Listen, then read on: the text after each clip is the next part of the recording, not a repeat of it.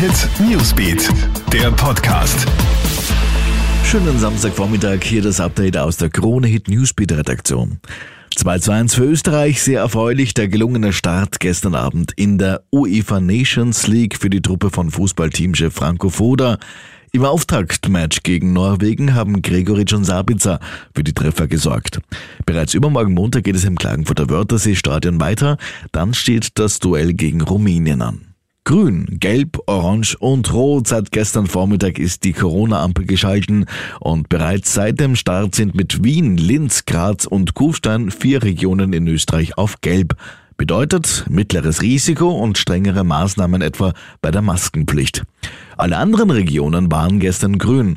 Vor allem in Oberösterreich ist man nicht besonders erfreut über die erste Ampelschaltung. So hat etwa der Linzer Bürgermeister Luger von der SPÖ zumindest zunächst angekündigt, die Maßnahmen nicht umsetzen zu wollen. Etwas später machte er einen Rückzieher.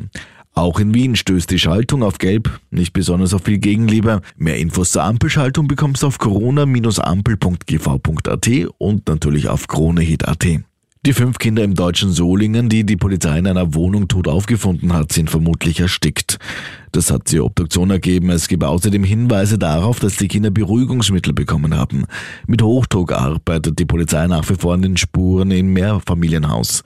Gegen die 27-jährige Mutter ist inzwischen Haftbefehl erlassen worden. Die Nachbarn der Familie wollen heute Abend mit einer Lichterkette und einer Schweigeminute um die Toten trauern. Und die Wälder im Amazonas brennen weiter und das trotz eines Verbots von Brandrodungen und trotz eines massiven Militäreinsatzes.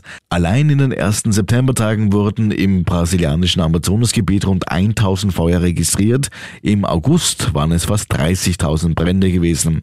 Heute Samstag begeht Brasilien den Tag des Amazonas, bei den Bränden leider alles andere als ein Feiertag. Soweit das Update für den Moment. Mehr Infos gibt's auf KroneHit.at. Krone Hit Newsbeat, der Podcast.